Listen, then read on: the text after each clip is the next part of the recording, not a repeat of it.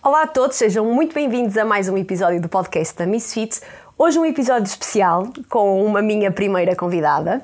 Ela é especialista em saúde materna e obstétrica, ou como ela gosta de dizer, é especialista em bebés, maminhas e pipis, é conselheira de amamentação, é blogger, é escritora e é mais uma série de coisas que vocês vão descobrir hoje aqui no nosso episódio. Enfermeira Carmen Ferreira, muito obrigada por teres Tão vindo bom. e por teres aceito o meu convite. Eu sei que a tua agenda é mega ocupada, eu sei perfeitamente. Portanto, eu fiquei muito, muito feliz por uh, teres aceito o convite e estares aqui comigo hoje. Tão bom. Tenho a certeza que vamos conseguir partilhar coisas muito interessantes. Quando eu divulguei que a convidada era a enfermeira Carmen, recebi imensas perguntas vossas. Infelizmente não vamos conseguir responder a todas as vossas perguntas, que algumas são muito particulares, mas vamos ter aqui uma conversa às duas muito interessantes, a falar sobretudo da saúde da mulher antes da gravidez, durante a gravidez, após o parto, depois da gravidez, que também é tão importante, e tenho a certeza que vocês vão gostar muito desta conversa. Para quem não sabe, a enfermeira Carmen, além das funções de enfermeira que ela faz, tem um blog que é o bebesaudável.com, que ainda uhum. tem lá uhum. muitos dos teus conteúdos, Sim. não é? Sim, muitos conteúdos lá. Entretanto, lançou também a página do Instagram, o enfermeira.carmenferreira, uhum. f.carmenferreira, é assim é que está, assim é que está correto, onde qualquer dúvida que vocês tenham sobre maternidade, sobre o bebê, está lá tudo claro e clarificado da forma mais simples, com os GIFs mais animados, e já lá vamos para perceber porque é que foi essa, essa abordagem. E lançou agora um livro o Estamos Grávidos. E Agora, que, na minha opinião, e depois de eu ter lido, acho que era um livro que todas as mulheres deviam receber assim no momento em que recebem o livro de grávida, porque tem informações muito, muito úteis, muito práticas e que eu tenho a certeza que vão ajudar a maior parte das mães e dos pais, porque são os dois grávidos, não é? é assim também é, do nome também é, é, é esse, uh, que vai ajudar muita gente, portanto é um livro que eu recomendo muito.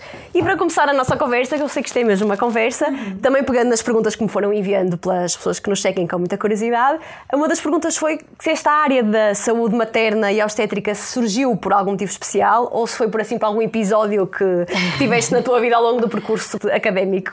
Bom, eu fui para a enfermagem já com este objetivo. Portanto, eu perguntei um dia a alguém, já não me lembro quem, era ainda criança, como é que eu posso ser parteira, como é que eu posso trabalhar com bebês, uh, porque não sei, talvez tenha visto numa série alguma coisa que me ficou, alguém me respondeu, bom, tens que ser enfermeira, então bora lá, foi a única opção que eu coloquei. E o meu pai em pânico uh, de gestão, ai meu Deus, ela só vai pôr uma opção e agora se isto correr mal, pronto, só pus aquela opção para a enfermagem, primeiro ano de enfermagem é muito duro porque no meu ano começámos pelo adulto idoso, situações pesadas, mortes de adultos e isto para quem acabou de sair, não é? E quer ir para o nascimento das coisas bonitas da Bem, vida, não é? Foi ali uma chapada e eu pensei, bem, isto não é para mim, vou mudar. Ainda me cheguei a inscrever nos exames nacionais, mas depois lá desisti porque sabia que no terceiro ano vinha a pediatria e a obstetrícia, então esperei e de facto foi a área que percebi, não, é mesmo isto que eu quero. Empenhei-me ao máximo, li imenso. Um, pronto, correu bem e na sequência disto estávamos a ultrapassar uma fase crítica para a enfermagem, não, não havia empregos para, os enfermeiros portugueses, não é? isto já foi há, há 12 anos atrás, e, e eu pensei, bom, agora o que é que vai acontecer, não é? Pronto. Fiquei um bocadinho ansiosa, mas não, tive logo uma proposta de um local onde eu tinha feito estágio, por acaso calhou, isto na minha vida é tudo assim, acasos, mas que as pecinhas se vão encaixando. Uh, fui para a área da ginecologia, consegui depois passar para a obstetrícia e fui sempre tendo trabalhos paralelos na área da obstetrícia, com um foco muito grande que, que um dia eu queria ter uma coisa minha, à minha maneira, com os meus bebés, com as minhas mães. Este foi o meu foco. Não sabia muito bem como lá chegar. Qual seria o caminho? Mas sabia que era essa essa a certeza Era o destino, não é? E esta, esta necessidade de começar a partilhar informação uhum. foi porque sentiste que havia pouca informação ou que havia informação muito dispar uhum. ou que tipo de informação que estava disponível se calhar não era acessível a toda a gente porque tens uma abordagem muito, muito relaxada, muito descomplicada. Sim. Eu sei que muitos de vocês já seguem a enfermeira Carmen, quem não segue, vá seguir o perfil porque de facto aprende-se muito uh, com os GIFs, com exemplos muito práticos. Tu tens uma forma de abordar uh, as questões da maternidade que às vezes não são assim tão. Uhum. Primeiro, não são assim muito sexys, digamos assim, não é? São coisas que as pessoas gostam de falar no seu dia a dia. Algumas até são complicadas, até alguns assuntos tabus que tu abordas de uma forma muito descomplicada. Esta abordagem foi porque sentiste que era, que era importante ser assim? Eu acho que sim, porque na minha vida profissional o que eu sentia era que as pessoas complicavam um bocadinho e sentia que havia aqui um bocadinho de resistência dos profissionais em dar uma informação um bocadinho mais, eh, enfim, fidedigna eh, às pessoas e prática, não é? Às vezes era um bocadinho um achómetro. Olha, Eu acho que. E havia uma coisa na altura, isto há uns tempos atrás, não é? Estamos a falar há 11, 12 anos atrás, que hum, tudo era escrito em português do Brasil. Não havia um profissional que desse a cara, não havia informação além da Direção-Geral de Saúde, que as pessoas não pesquisam. Claro, agora sim. já estão agora, mais. Agora, se calhar, sim. Mas naquela altura nem sequer sabiam qual eram as recomendações e depois, de facto, há aqui várias correntes nestas áreas e precisava de haver aqui uma linha condutora, ainda que as coisas pudessem ser adaptadas e são a cada casa, a cada mãe, a cada bebê, a cada família, tínhamos que ter aqui uma orientação, o que é que as boas práticas nos dizem e tinha que ver que eu acho que agora faz mais sentido, na altura não pensei muito nisso, mas reflete-se no meu trabalho, que é a visibilidade do trabalho do enfermeiro. Porque, de facto, o enfermeiro na gravidez, nesta área da maternidade, tem uma autonomia brutal. Tem um papel muito ativo. Muito. muito. E um elo de ligação fundamental com os casais que precisávamos de resgatar para a enfermagem, porque ainda havia aqui este impacto social de que o enfermeiro não tinha nada de acrescentar, não era? Era uma pessoa na área da saúde com pouca certificação, ou com poucas dicas, uh, ou com pouca validação do seu trabalho. E eu acho que isto também ajudou um bocadinho a, a, perceber que nós temos um papel importante na saúde das pessoas, especialmente na área da maternidade. Sim, sem dúvida nenhuma. Sim. Eu recebi imensas perguntas vossas, como já, já vos disse, sobre, para fazer à enfermeira Carmen.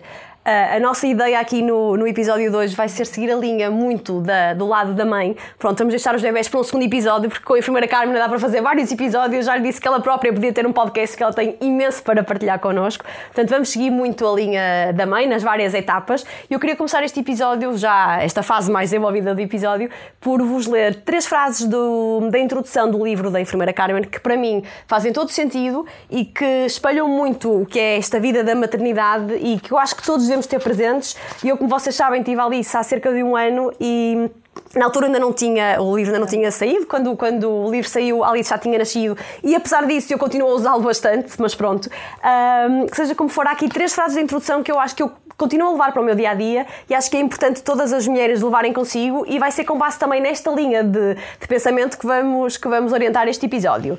E então, não há receitas ou protocolos absolutamente restritos no que diz respeito a bebés, famílias, no fundo, à maternidade. Não podemos esquecer que não conseguimos controlar sempre tudo. Eu sei que é tão difícil, mas está tudo bem. E aí eu falo por mim que às vezes é sempre muito complicado. Nem tudo será perfeito como idealizamos, nem sempre conseguiremos fazer tudo perfeito, até porque isso não existe. Sem obsessões, sem fundamentalismos, o fundamental é o amor, cuidado e respeito pelo bebê e por vocês. E vocês aqui, pais, que também não podem ficar uh, esquecidos. Esta introdução uh, ao livro, isto é só o início e para mim faz todo sentido porque é uma coisa que eu levo não só durante a gravidez, no processo do parto e pós-parto, mas eu acho que quem, quem é mãe, quem é pai, tem que ter estas ideias sempre presentes, porque de facto a vida muda muito e não vamos controlar mais nada a partir daqui. Queria seguir agora um bocadinho contigo a linha de etapa a etapa, também para ser aqui assim um tipo de guia para orientar as mulheres que estão nas várias fases. Começamos pelo início, uh, pré-gravidez. Sim. Uh, há mulheres que, que sabem, que já sabem que se preparam, querem engravidar, portanto fazem um processo. Há quem engravide que, quando não está à espera, mas pronto, num processo habitual em que eu só tenho o objetivo de engravidar, Antes da gravidez, podemos fazer alguns exames, mãe e pai. Sem dúvida. Ainda bem que falaram do pai, porque às vezes acham só, como é só nesta caixinha que tudo vai acontecer, que a outra metade não participa nessa parte da pré-conceição. É muito importante, não é? Ter o pai é. sempre presente. Sem dúvida. Para já, para começar a envolver também o companheiro ou companheira, quem seja que esteja convosco no vosso, neste momento, neste processo de saúde. Porque isto vai ser uma construção a dois e depois mais tarde a três. E o estilo de vida da família, dos pais, é fundamental também para esta criança que vem aí, não é? Portanto, a saúde da mulher, sim, tudo se passa na caixinha, mas também há outra metade que precisa de saber quais são os hábitos de vida daquele homem ou da companheira, não é? Enfim, uh, como é que nós podemos orientar, o que é que pode estar aqui a interferir até em questões de fertilidade, dos estilos de vida e alinharem-se os dois, programarem-se os dois, porque às vezes a mulher já está pronta e o homem ainda não. Certo. E este processo ajuda o homem sim. a ir se preparando neste sentido. Portanto, sim, é para começarem a vigiar a sua saúde, estilos de vida saudáveis, uma alimentação saudável e cuidada o sono é extremamente importante para a fertilidade, o descanso uh, e envolver os dois. Exames, sim, não só de sangue, como também a ecografia, neste caso da mulher. Pode haver necessidade de fazer eh, mais Esta avaliações. orientação destes exames é dado pela ginecologista ou o Pode, ginecologista pode ser, sim, sim, sim, Ou pode ser família, o médico de é? família, Ok. ou ginecologista, enfim, alguém que vos oriente neste sentido também a a perceber o que é que podem melhorar nesta fase de pré-conceição. Ok.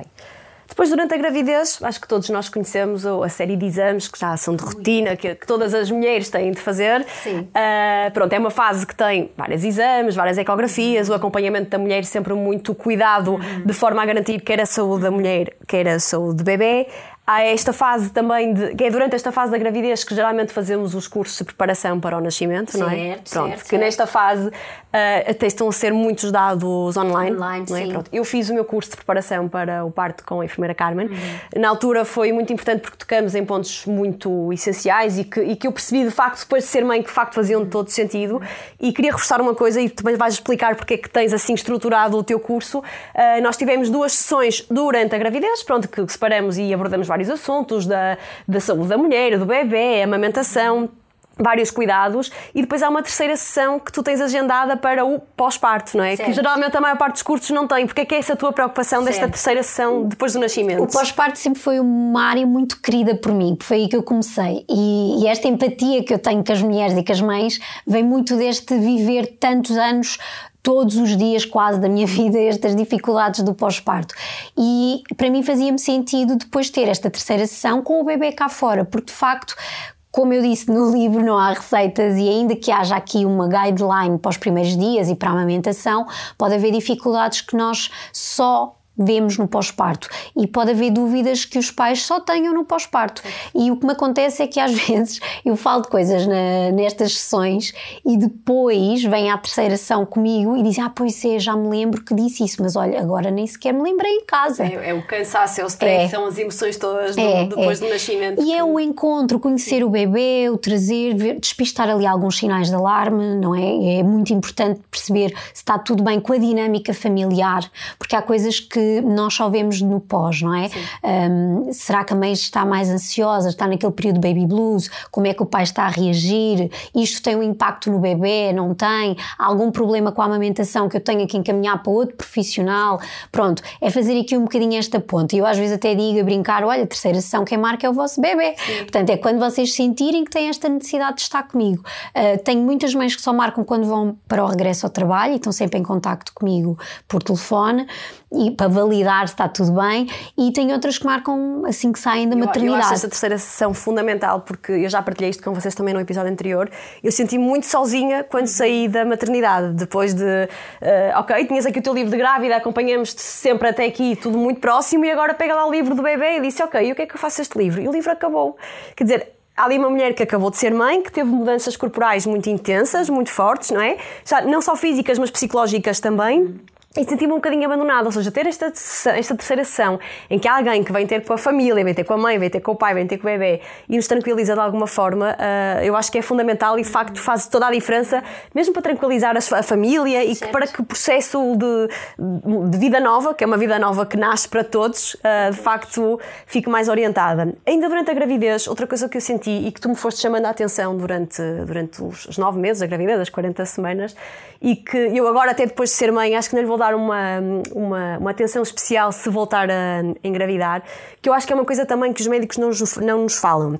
E posso dar alguns exemplos. Tu falavas sempre muito na, na importância de fazer o reforço do pavimento pélvico, nos exercícios de Kegel, na massagem do períneo. Pronto, eu acho que isto são coisas que, nas consultas que temos, que estão, que estão estipuladas no, não sei se é no, no Serviço Nacional de Saúde, no que está, no que está nos protocolos que, que existem, não nos falam muito destas coisas. Eu nunca tinha ouvido falar de uma massagem do períneo e tu insistias que era importante fazer uma massagem no períneo. Ah, mesmo a especialidade de fisioterapia pélvica, Certo. eu só ouvi falar e só recorri a ela depois no pós-parto, porque de facto também senti que necessita- necessitava desse apoio para a minha recuperação. Mas se eu tivesse tido esse acompanhamento durante a gravidez, provavelmente podia, o próprio nascimento, o próprio parto, podia correr muito melhor, não é? Sim, sim, são. Eu acredito que nós estamos a caminhar nesse sentido de ter uma equipa integrada e interdisciplinar para acompanhar a família, não é? Desde a pré-conceição até ao pós-parto. E, e, de facto. Todos os, profissionais têm uma, uma mais-valia e trazem um bocadinho de, de, de, partes importantes para aquele momento que nós tanto falamos especial do parto, do nascimento do bebê. Mas tem que de facto haver uma preparação. Uh, uma preparação não só emocional como física, do períneo, que de facto é um, o sítio onde vai ser a ação, Exatamente. mas também da respiração, do diafragma, que são coisas que nós temos que quem, já tem, quem já treina e tem uma boa consciência corporal uh, já é positivo nós irmos dando estes feedbacks e irmos pedindo orientação dos fisioterapeutas para ajudar o casal e a grávida neste sentido. Quem não está completamente nem aí, nem tem consciência corporal, tem que fazer ainda um trabalho maior. E eu posso falar da minha experiência. Eu sou uma pessoa que estava ativa, eu treinava bastante, nem treinei durante a gravidez e se calhar por isso também descurei um bocadinho dessa parte de preparação. Eu disse, ok, eu estou preparada. Uh, não, eu percebi que mesmo os exercícios de Kegel que se fala tanto, eu não os sabia fazer. Certo. Se nós temos que ativar uma musculatura interna, que certo. não é fácil ter consciência dessa musculatura, eu só, só os aprendi de facto a fazer já no pós-parto, quando certo. eu precisei de reforçar o pavimento pélvico, de facto ficou muito massacrado do, do período da gravidez. Só nessa altura altura em que eu percebi de facto como é que, ele se, como é que, como é que se conseguia ativar de uma forma eficiente. Exato. E por isso é que eu acho que se calhar uma visita prévia à fisioterapeuta Sim. pélvica teria feito toda a diferença e é uma coisa que eu terei mais cuidado é. numa futura gravidez. Sem dúvida. Eu, eu trabalho sempre em parceria com muitas fisioterapeutas pélvicas nesse sentido, porque eu ajudo e, e reforço um bocadinho esta sensibilidade para o tema, mas elas farão esse trabalho que é a área delas e de facto a massagem do períneo também pode ser uma ajuda com o fisioterapeuta, mas até o próprio casal pode fazer. Isto é uma coisa até simples, se não houver contraindicação, claro, que pode ser trabalhado e o homem aqui sente-se participativo, não é? E vai ter aqui um papel para fazer. No outro dia estava a falar com um pai que dizia: Eu fiz a massagem do períneo e a minha mulher não teve nenhuma laceração. E ele dizia aquilo com orgulho, orgulho parecia sei lá o quê. E então, e esta parte é, é, também importante envolver os dois neste processo e saberem que estão a preparar algo para um, um parto mais fisiológico, um parto mais saudável, porque de facto para o bebê é importante, mas também para aquela mulher, porque a sua recuperação depois vai ser muito, muito mais, mais fácil. fácil. Sem dúvida nenhuma, sim.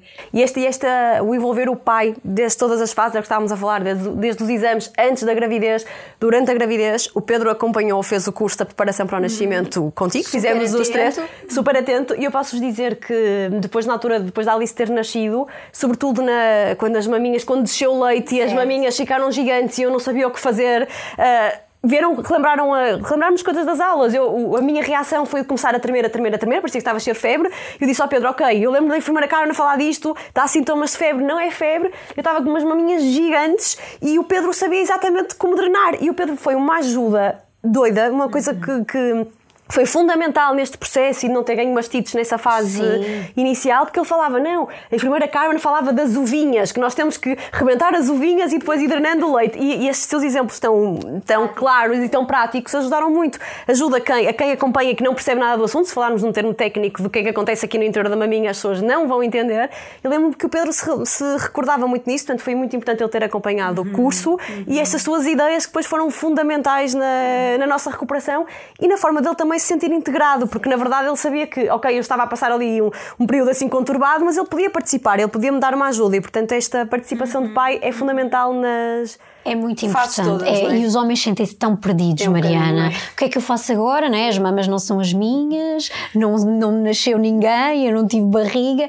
E, e eu acho que eles só têm o clique de facto quando o bebê está cá fora e depois o que é que eu tenho para fazer, não é? Que eles também são muito da ação uh, e a própria mulher já está naquela fase mais sensível, o baby blues, que pode não conseguir comunicar ao companheiro o que é que ela precisa. Nem então, sabe, tudo irrita, não é? Coitada, não consegues ajudar porque sou, claro, fui eu que tive, sou eu que estou desconfortável, sou eu que estou não e sei o que é, coitado. Ali em conflito, Exatamente, coitados. eles coitados não têm culpa que nem sabem como, como é que é. nos podem de facto, de é, facto isso é ajudar. importante. E estes exemplos práticos, porque eu tenho mães de várias áreas. Tenho profissionais de saúde, tenho pessoas que não são da saúde e a maioria delas não é da saúde. Portanto, como é que eu explico a uma pessoa como é que se produz o leite, como é que se...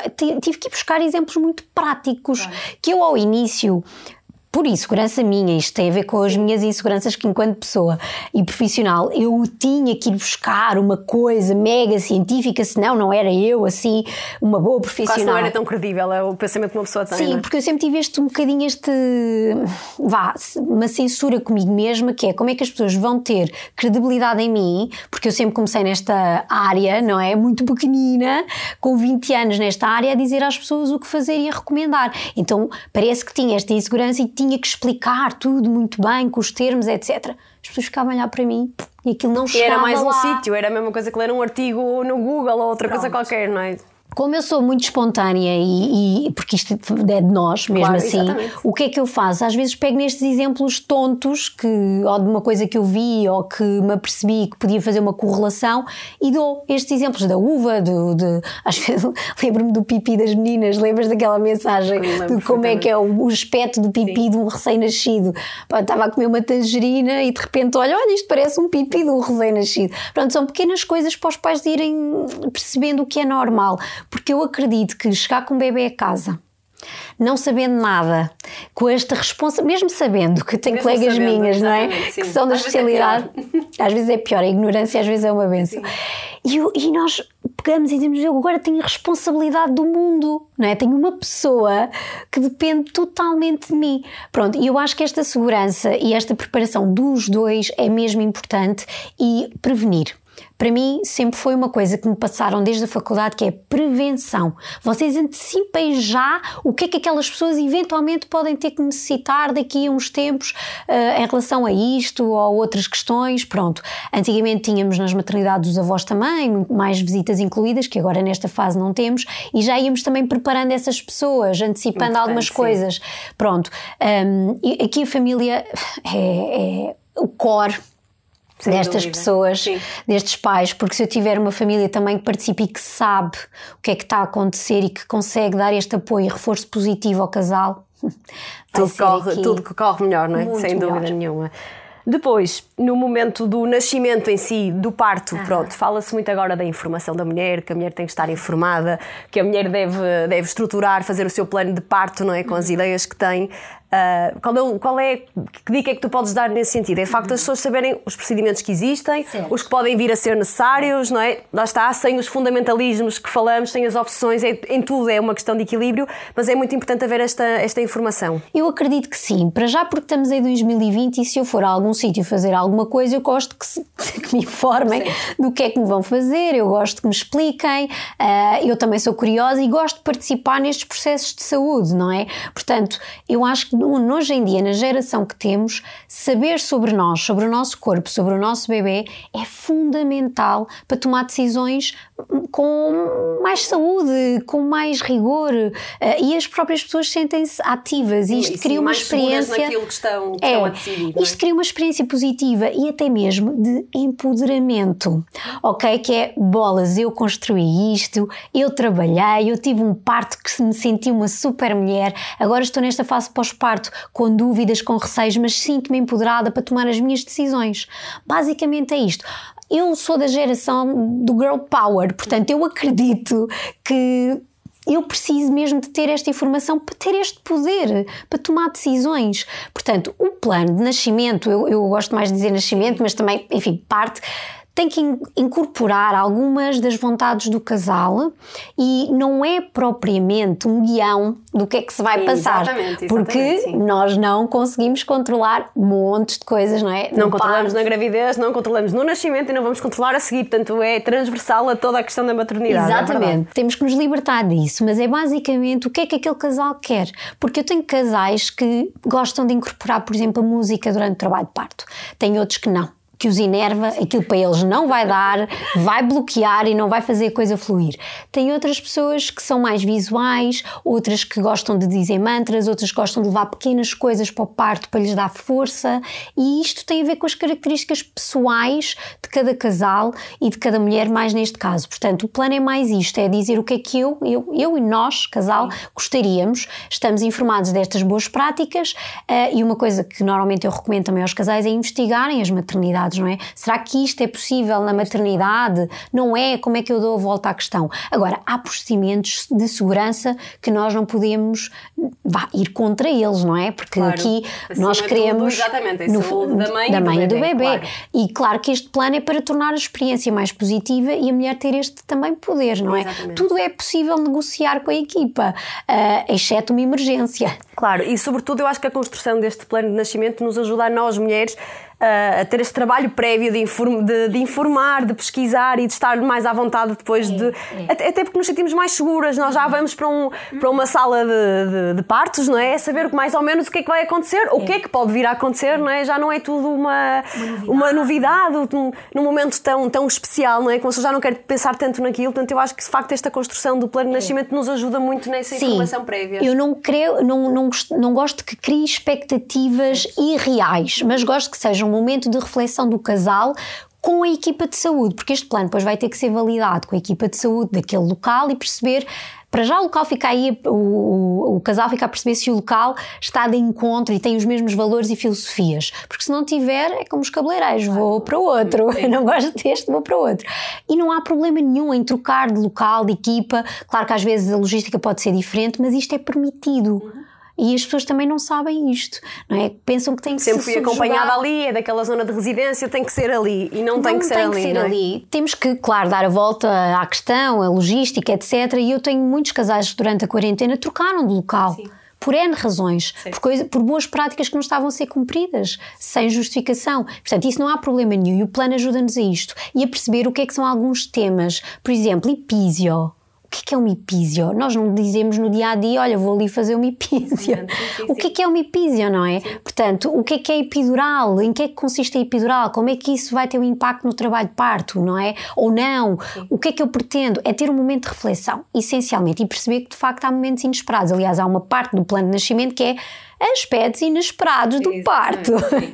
ok? Pronto. Portanto, é mais por aí e para dar força ok? E haver uma comunicação entre o casal e a equipa. Exatamente. Depois do nascimento vem aquela fase tão importante do pós-parto, já fomos falando um bocadinho atrás. Uh, são os baby blues na mulher, são as questões da amamentação que vão surgindo, são todas as dúvidas que temos com o bebê se vamos conseguir fazer uh, o melhor. E depois há uma recuperação física da própria mulher, que é, como eu já disse há pouco, acho que está um bocadinho descuidada por parte do, do sistema de saúde.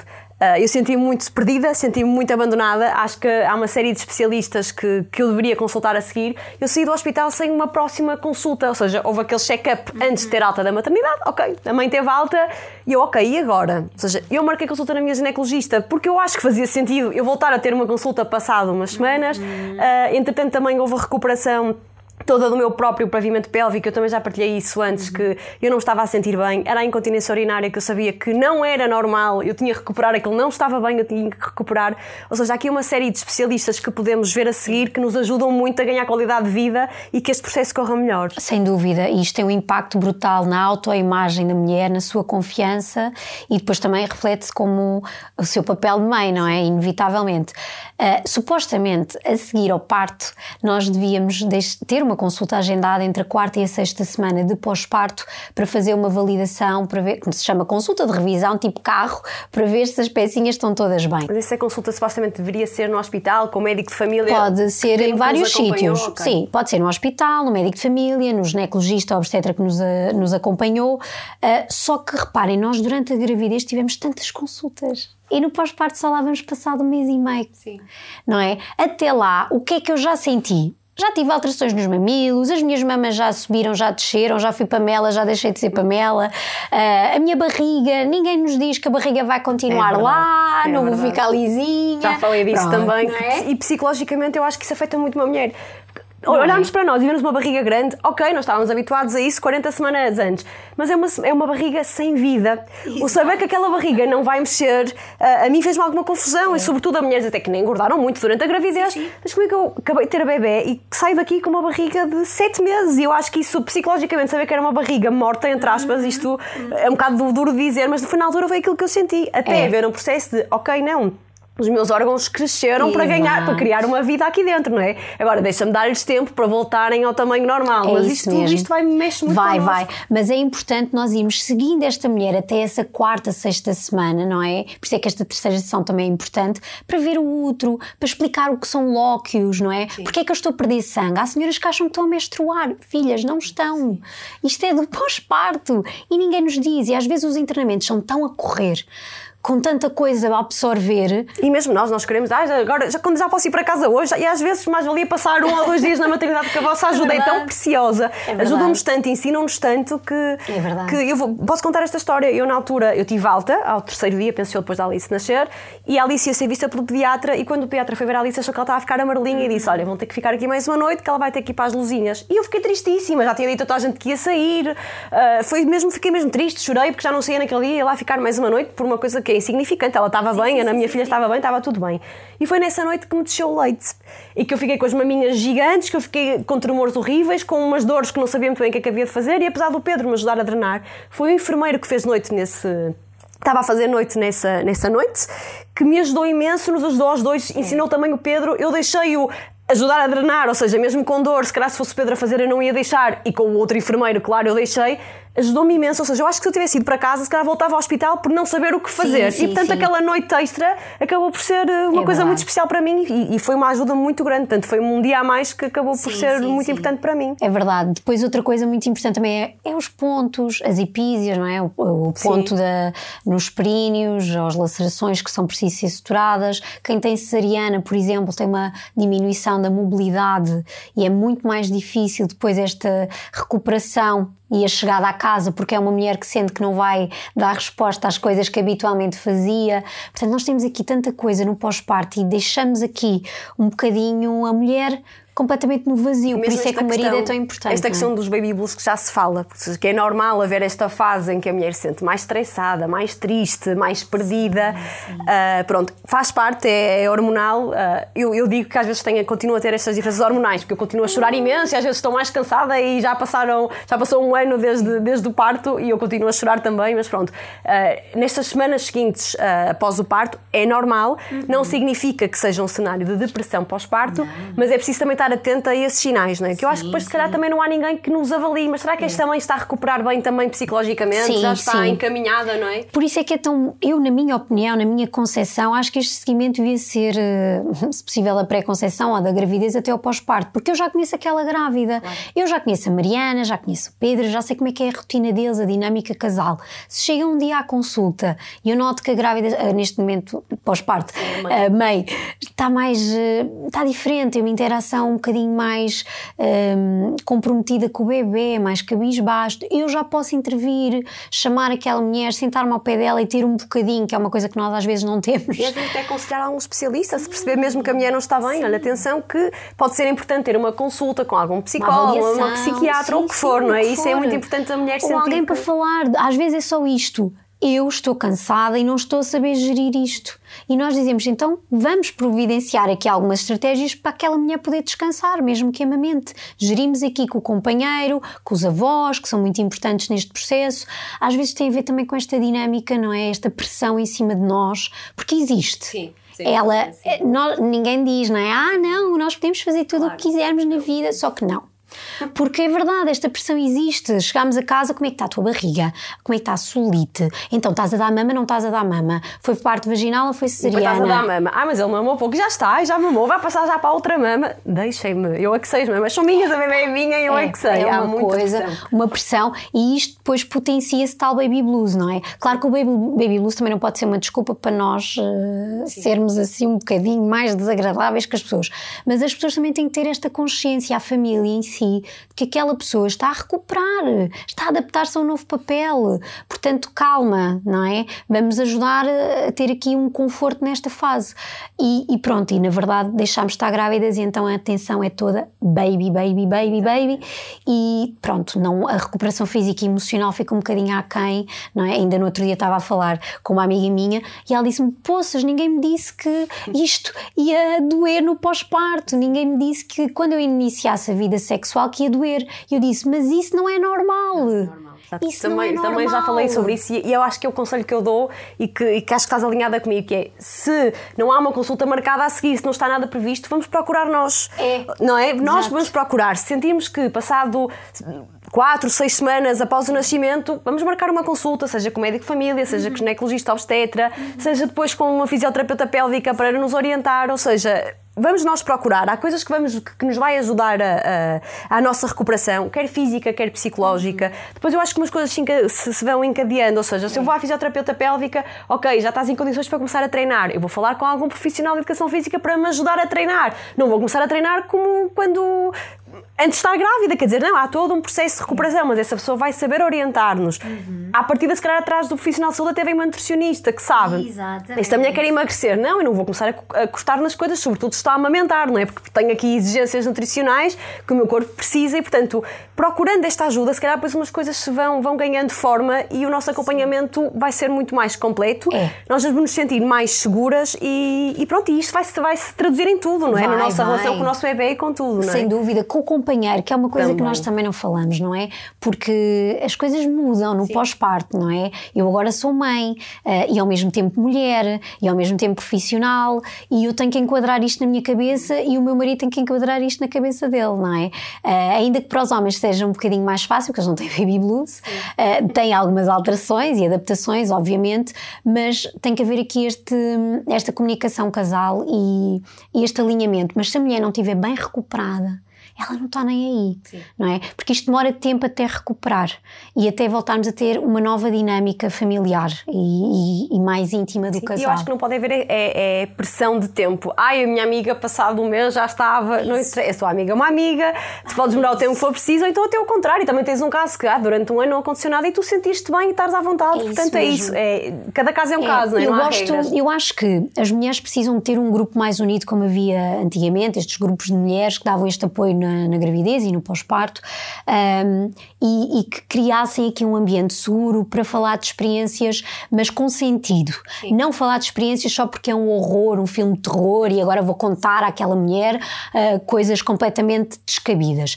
Mas essa é a nossa postura, não é? é? Ou é um terror, ou então é, ai, o meu foi assim e foi assim. Ou seja, depois eu é que sou super mãe. Eu acho que é muito essas experiências é, que nos passam. É. é. ou são as terríveis, ou são as das super mães. E há ali assim um meio termo que, é, como eu, onde é que eu me encaixo aqui. É, isso, o que eu acho é que nós devemos ter este grupo e este, este tipo de, agora, Sim. nesta era digital, de partilha é importante só para as pessoas perceberem que perder xixi não é normal, Sim. ter dor na relação não é normal, não é normal eu não conhecer o meu ciclo menstrual, não é normal eu saber que o meu pipi não tem um cheiro característico. Pronto, há pequenas coisas que nós fomos perdendo enquanto comunidade de mulheres e que temos que passar umas às outras, isso sem dúvida.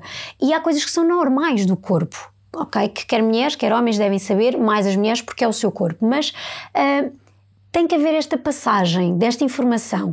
Não é o terror, mas é um alerta de que, amiga, filha, isto não é normal. Portanto, temos que dar aqui a volta, procurem a quem de direito. Porque hoje em dia, mesmo que o vosso obstetra não esteja uh, consciencializado para isto, ou a vossa enfermeira parteira não esteja tão alerta e vos encaminhe para isto, se vocês tiverem já vão fazer este encaminhamento, já é muito mais fácil. Há uma equipa, não é? Para vos ajudar do pré ao pós, uh, e, e esse é o meu sonho de vida, ter essa equipa para acompanhar da pré-conceição ao pós, porque esse, para mim é assim que faz sentido. Uh, mas pronto, lá chegaremos, não é? Sim, Com calma, mais 10 anos me esperam para isto. Quais são assim os mitos e as ideias que mais te custam combater? Eu tenho aqui alguns de exemplos, pronto, eu posso te dar e depois podes ver se te lembras de mais algum, que é a maminha e o colo viciam, hum. uh, dar água ao bebê, aos bebés que só fazem maminha, pronto, e eu aqui passei por isto, eu tenho a certeza que a Alice bebeu água com a minha avó e o Rodrigo também bebeu água, seguramente beberam água. Uh, tenho as maminhas pequenas portanto vou ter uhum. pouco leite. O exercício físico seca o leite das maminhas. Uh, explicar o que, é que são os 10 dedos da dilatação, que eu ah, acho que é uma sim. coisa muito engraçada. Uh, usar o cinto de segurança que pode ser perigoso para o bebê quando a mãe está grávida, assim ou algum destes, ou outro até que te custe mais e que tenhas que bater sempre mesmo na mesma tecla para conseguir eh, desmistificar Sim. estas coisas. Já disseste o leite é fraco? O meu leite uh, é fraco. É, não, não, não, tens leite suficiente. Não tens leite suficiente, assim, pronto. Fraco também Sim, é um é clássico, esse, é o meu leite é fraco, um, eu coitadinha não dilatei, pronto, coisas assim deste género. Bom, mas há, há, um mundo de mitos brutal na maternidade, mas esses são os mais assustadores, outros, sei lá, relacionados com a alimentação na gravidez e no pós-parto, que não se pode comer, ou que se deve comer, sim. pronto, farinha de mandioca, pão aumentar, para o bebê ficar gordinho, coisas assim deste género.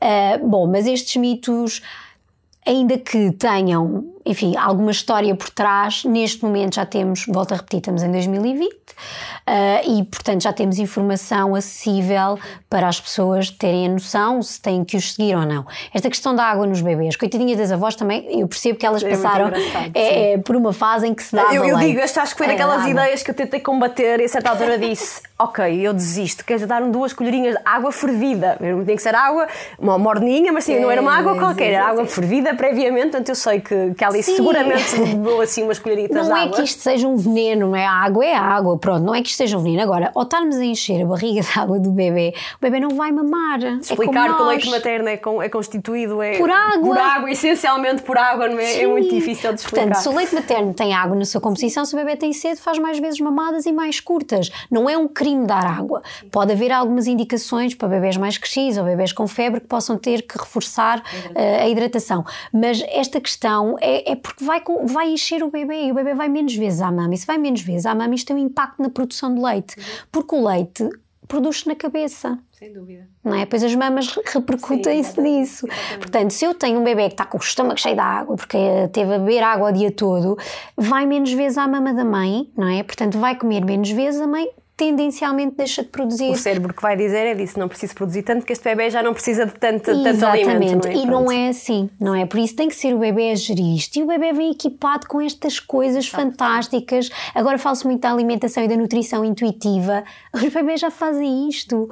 Nós é que temos que aprender a voltar a ser eu, bebês. Eu digo isso muitas vezes. Eu, eu, muito do meu processo de maternidade, e fui aprendendo, isto também não é, desde que não foi desde que saí da maternidade, foi aprender a confiar na Alice. E ela ensina-me imenso, ela sabe muito, ela às vezes uh, no outro dia estava a comer a papa, eu posso dar esse exemplo, estava-lhe a dar a papa e ela punha a colher na boca e ela tirava a papa com a mãozinha dela, pousava na, na mesa e a seguir ia com a mãozinha dela a comer. Eu disse, mas ela tem fome, ela só não quer é de papa. E então disse, oh, filha, então espera aí, também é com a mão. Dá-lhe a colher para a mão e ela, obviamente, não sabe pegar na colher ainda, mas automaticamente pegou na colher, enfiou dentro da tigela e punha a colher à boca a seguir. Ou seja, ela queria ter, ser autónoma nisso. Ela tinha fome, mas queria ser ela a liderar Sim. ali o processo. E, portanto, às vezes confiar nos nossos bebés é o, é o melhor que podemos fazer, não é? É, e até porque o meu bebê tem as respostas para os meus problemas, não é? Para os problemas da amiga, da prima. Sim, sim. Pronto, isso é muito importante ouvir o bebê e ouvir o nosso corpo, não é? Se, se eu estou a dar maminha e de repente tenho as mamas cheias, o que é que eu tenho que fazer? É pôr o bebê na mama.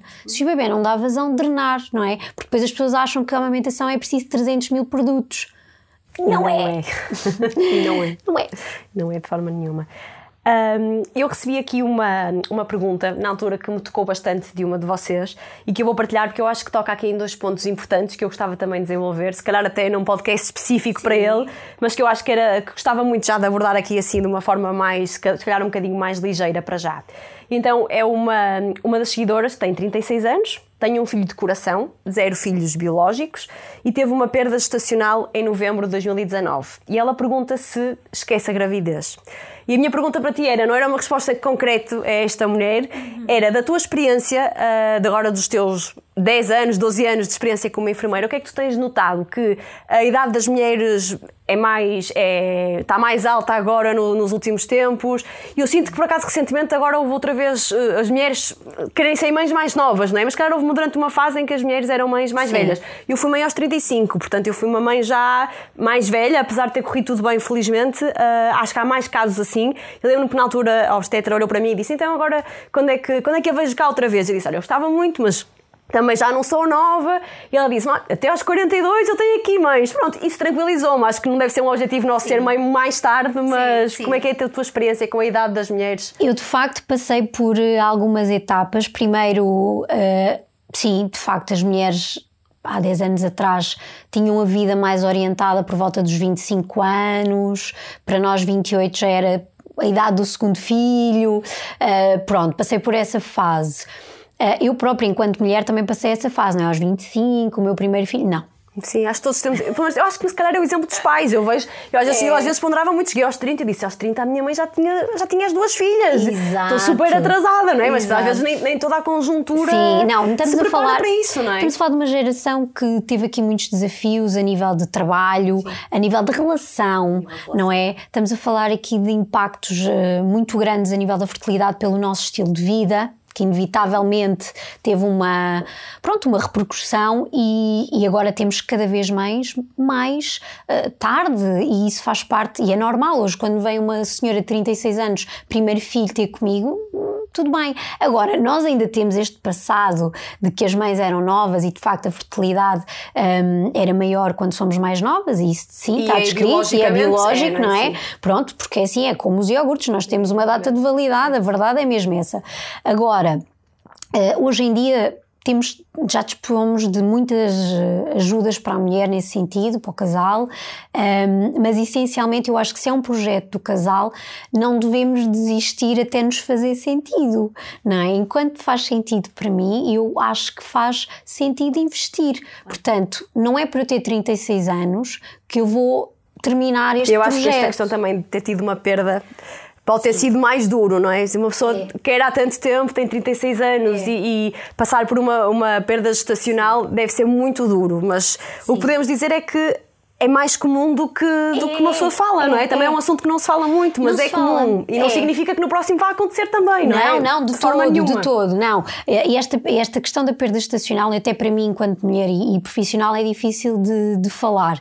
Mas é, isto é comum não é? É mesmo como, por isso é que nós até costumamos dizer assim, a nossa cultura, ai, até aos três meses, nós não dizemos nada, não vai acontecer alguma coisa.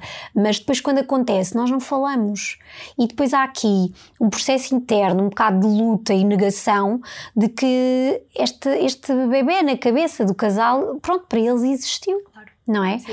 Ainda que fosse uma idade estacional pequena ou até mesmo mais avançada, tem que haver um luto, tem que haver uma conversação sobre isto, tem que se investigar porque é que uma, é uma perda estacional recorrente, não sim, é o caso desta sim, senhora, mas porquê uh, atuar nesse sentido, porque às vezes nós profissionais também estamos, damos um bocadinho este, ah, isso é normal, depois para a próxima. Até, até, até para tentar aligeirar no sentido de, é. da pessoa não ficar tão triste. Às vezes isso não ajuda, isso não é? Isso não ajuda, é Sim, como alguns estão, comentários. Parece que estão, uh, ah, isto não é nada importante, que não te Sim. sintas assim. Não, e é importante, e é importante. para aquele casal é muito importante. É, é? Mas é uma forma, eu percebo, de lidar Sim. aqui com tentar isto aligeirar. e tentar aligeirar, mas nestas alturas é dar espaço à pessoa, ao casal para falar, não é?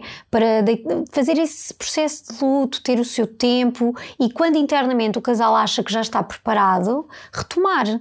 e haver esta investigação clínica de facto desta origem, não é? Porque é que aconteceu? E, e às vezes não temos causa. Exatamente. Às vezes sim, acontece, sim, sim, não é? Há aqui biologicamente tantas coisas que podem acontecer nesta diferenciação de células que nos pode levar a uma perda, mas não deixa de ser uma perda, claro. não é? E as pessoas podem encarar isso de formas mais ligeiras, outras mais pesadas. Mas para mim, eu acho que nós nunca devemos desistir.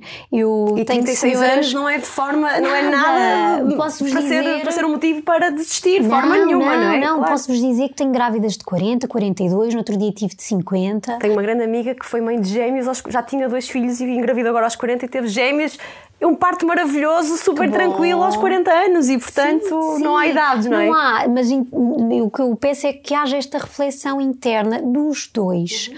dos dois, depois desta perda, porque isso sim é, é, importante. Mas as pessoas também têm que aprender a lidar com, com a perda, ter tempo, dar tempo. Claro não é? Sim. Perceber o que é que é normal a seguir a uma perda. Um, pronto. Eu acho que a questão neste caso é mesmo essa, é a questão do tempo. Parece que o tempo é inimigo de tudo o resto, não é? Portanto, é. não é uma, fácil, não é uma situação é. fácil de gerir. Eu preciso de tempo para recuperar e fazer o luto, mas não posso tempo, perder não. tempo. Mas depois, Sim. se isto depois vai muito rápido, há coisas que dentro da nossa cabeça e até mesmo no nosso corpo podem não ficar bem alinhadas e prejudicar um bocadinho o processo mais além. Mas isto é complexo e é um tema que eu gostava de gerir e até ter um, um, grupo de apoio para sim, estas mulheres, não é? Sim, sim, sim. Uh, porque as mulheres parece que têm uma sensação de falhar. Sim. Falhei em alguma coisa e às vezes não falharam Não falharam nada. em nada, exatamente, não falharam em nada. É mesmo assim. Mas nós, fica prometido, vamos tentar num episódio Sim. mais dedicado a um assunto, um assunto mais pesado, mas que eu acho que também se fala muito pouco é. e que é importante porque há muitas mulheres a passarem por isso em silêncio. Lá está os tais três medos do silêncio que, que depois inibem ainda mais esta partilha e que é tão importante porque as mulheres eh, passam mal e, e se calhar precisam mesmo desta partilha até para Sim. conseguirem superar. E tirar a culpa. Sim, sem dúvida, porque não há culpa nenhuma, não há. há culpas, não é? Não há culpas. E como diria alguém, a natureza é sábia, não é? Isso é verdade. É mesmo assim. Para terminar, queria que deixasse aqui algum conselho, uhum. agora com estas contingências todas do Covid-19, uhum. uh, se o processo da gravidez e depois do parto é, já é assim uma coisa íntima e, e, e intensa, se calhar nestes momentos há muitas mulheres cheias de dúvidas, uhum. como é que vai acontecer, mas o meu marido pode estar comigo, não pode estar comigo, eu posso amamentar, eu não posso amamentar. Certo. Que dicas é que tu dás, seja na procura de, de algum hospital, alguma maternidade que tenha orientações diferentes, o que é que tu achas que é importante agora para tranquilizar as mulheres que estão grávidas ou que estão a pensar em engravidar, pois. até ainda antes disso, agora com estas contingências que temos tido? Sim, bom, nós atravessamos um período difícil, não é? Que temos que ter consciência que muitas coisas vão ser diferentes do habitual e daquilo que nós idealizamos para uma gravidez, para o momento do parto. Atualmente já não estamos naquela fase, não é? De pico, que foi em março, que tivemos aqui um bocadinho contingências maiores, restrições maiores. Portanto, nesta altura, muitas das maternidades já têm os testes disponíveis, o pai já pode assistir, pai, companheiro, quem, quem a grávida pretender. As consultas ainda não estão a retomar à data de hoje a normalidade da presença dos pais, mas alguns sítios já permitem a presença na ecografia, outros ainda não. Portanto, aqui o ideal é nós informarmos no local o que é que é possível e termos aqui aqui uma flexibilidade, porque atravessamos de facto um período para a humanidade muito exigente e que vai se adaptar, não é? Eu lembro-me de há um mês dizer uma coisa, agora digo outra, porque as atualizações vão sendo constantes. Eu acredito que agora já dispomos de mais informação e que agora já temos uma base um bocadinho mais estável, mais estável de segurança, de cuidados, mas que são grávidas que têm que ter a consciência e também meios no pós-parto que não terão uma experiência semelhante à vida anterior, vão ter que se resguardar, vão ter estas alterações na, na vigilância da, da presença do companheiro. Algumas maternidades podem limitar isto e elas têm que estar informadas e cada vez mais, para mim, se há altura que a informação era importante, é, é, agora, é agora, não é? Perceber o que é que eu agora com esta história do Covid, posso ter à minha disposição o que é que, do ponto de vista legal, me protege, o que é que não me protege, ou o que é que eu tenho que adaptar, um, para perceber então. Como é que conseguimos essa informação? Bom. É difícil, não é? Mas nós temos as normas da Direção-Geral de Saúde, que estão agora até em formatos assim um bocadinho mais fáceis mais de perceber, simples, sim, mais sim, simples, sim. Uh, nos nossos, com os nossos profissionais de saúde. Temos também já grupos de, de, de associações de direitos da grávida uh, e da mulher no pós-parto que nos ajudam a decidir e a perceber se este procedimento é normal ou não, ou se houve aqui alguma coisa que não foi tão uh, bem feita no sentido de proteger a grávida. Pronto, podemos ter aqui já várias associações que nos ajudam neste sentido. E acima de tudo ter informação, porque se eu não tiver informação, não é, nesta fase, eu não sei escolher o que é que é o melhor para mim e para o meu bebê. Portanto, nunca fez tanto sentido esta máxima do informação é poder. Portanto, informem-se, até para não recorrerem aos serviços de saúde por tudo e por nada, mas também não tenham medo dos serviços de saúde, porque nós estamos lá para vos ajudar a ter uma experiência positiva positiva e também a ter uma evolução mais saudável desta gravidez e com o vosso bebê cá fora, não é? Portanto, cuidem de vocês, informem-se e vão consultar os sites de, de facto fidedignos. A Organização Mundial de Saúde também é um site fidedigno, também temos várias associações de enfermeiros parteiros, temos aqui várias uh, entidades que estão a prestar este apoio de forma muito boa uh, durante o tempo do Covid e que uh, podemos usar e abusar agora, mas ter a flexibilidade que eu não sei o que é que vai acontecer amanhã e, portanto, claro. nunca esta. Mudar, é? Exatamente, portanto, adaptar-nos. Okay. Minha querida, muito obrigada, obrigada do fundo do coração por este bocadinho. Eu gostei bom. muito desta conversa. Ficava aqui. Eu sei, há sempre muitos assuntos que, que, que uma pessoa é, consegue é? desenvolver, sim, e vai conversando cada vez mais. É. E esta partilha, troca de experiências, eu acho que é tão importante. Há tantas dúvidas que vamos esclarecendo e quero-te agradecer mesmo este bocadinho a tua agenda para estar aqui Tão connosco. Bom. Gostei muito, estás muito linda, o cenário é espetacular. Olha, obrigada, obrigada. és uma pessoa espetacular e vou-te já dizer. E não vai ser a última vez que cá vens, ah. vou-te fazer os convites todos, vamos Combinar. Vais regressar claro que eu tenho certeza que há Sim. muitas coisas ainda para, Sim. para conseguir Olha, quero-te agradecer o exemplo espetacular que dás de estilo de vida saudável às mulheres, porque eu também o sigo, não é? E foste uma companhia também na minha, na minha quarentena a ver as aventuras da Alicinha, que adoro, e, e acho que é muito positivo termos também uma imagem de maternidade para nos inspirarmos. Eu tento okay? que seja uma partilha real, é isso que eu tento é fazer. Isso, com, isso é muito importante. Com o mais bonito que o menos bonito, que às vezes menos é. positivo, mas, mas, mas eu acho que é faz bom. falta é, esta partilha de realidade, eu é. acho que faz falta e é, é muito importante e passar. E estás de parabéns por isso, obrigada. porque eu como mulher tenho muito orgulho neste teu projeto. Oh, obrigada, Boa. minha querida, obrigada. Espero que tenham gostado deste episódio tão, tão especial. Eu gostei muito, estou mesmo feliz de ter tido aqui a minha primeira convidada. Não percam no próximo domingo às 9 da noite, provavelmente agora em versão outra vez sozinha, mas haverá outros convidados em breve. Espero que tenham gostado. Já sabem, novo episódio domingo às 9 no Instagram e nas plataformas habituais do podcast. Um beijinho grande e até à próxima. Podcast Misfit by Mariana Rocha. Produção Monsteira. Decoração Design Decor Boutique.